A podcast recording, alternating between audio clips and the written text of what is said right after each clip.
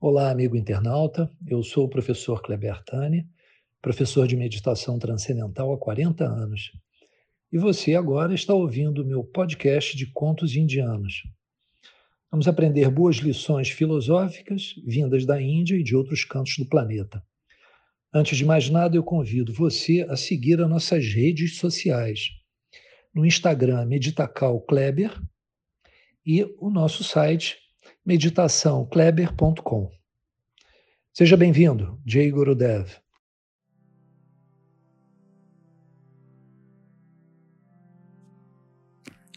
O homem que recusou o paraíso. Há muito tempo, muito tempo mesmo, vivia na Índia um homem santo que passava os dias nas margens aprazíveis do sagrado rio Ganges.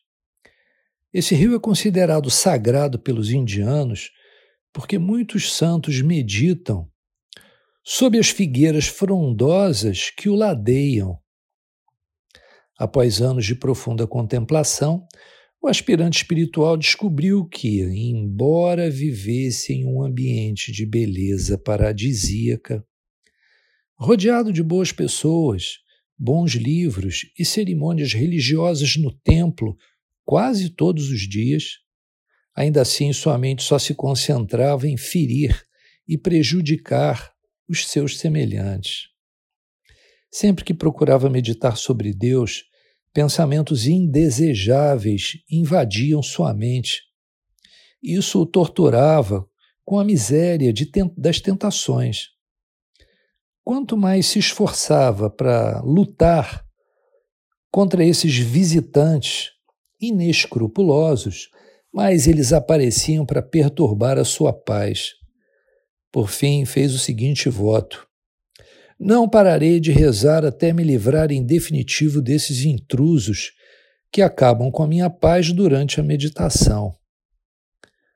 Muito bem, passou-se uma hora, passaram-se duas, e os bandidos da inquietude continuavam se intrometendo em sua meditação. Ao fim de três horas, eles de repente sumiram e em seu lugar surgiu a visão de um santo sentado, em carne e osso, à sua frente. O belo santo parecia vivo, mas falava com suavidade celestial. Filho, numa encarnação anterior, foste um homem mau, mas antes de morrer, você decidiu ser bom. Por esse motivo, nasceste na vida atual com a devota resolução de praticar o bem, embora, igualmente, com os maus pensamentos que tinhas na existência passada.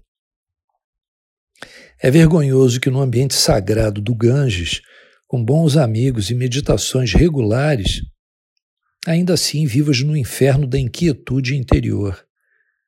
E o santo prosseguiu, isso após uma curta pausa. Em consequência de teus atos na última encarnação, e porque não te esforçaste mais para viver em paz neste ambiente espiritual, é metafisicamente obrigatório que, se não meditares com afinco agora, na morte terás de escolher entre viver no paraíso com dez tolos ou no inferno com um sábio. O que preferes? O aspirante espiritual pensou e respondeu: Prefiro viver no inferno com um sábio, pois sei por experiência própria que dez tolos transformarão o céu num inferno. Mas se eu conviver com um sábio, mesmo na escuridão do inferno, ele me ajudará a transformar o inferno em paraíso. Portanto, somos remetidos à seguinte interpretação. Primeiro, mais vale um bom amigo do que dez pessoas que te bajulam. Se você tiver um lar celestial, mas brigar o tempo todo com as pessoas, com os membros da sua família e com os amigos, estará vivendo no inferno de sua própria criação.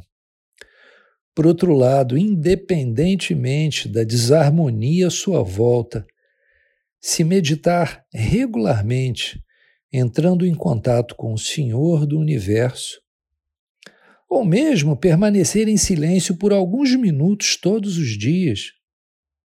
Você criará harmonia, estará vivendo no paraíso que levará no coração para onde for. Jai Gurudev. Caros amigos, espero que vocês tenham gostado. Se quiserem mais conteúdos de autoconhecimento, é só acessar as nossas redes sociais ou nosso site. E lá vocês encontrarão vídeos, outros contos, reflexões e alguns textos bem interessantes. Jai Gurudev.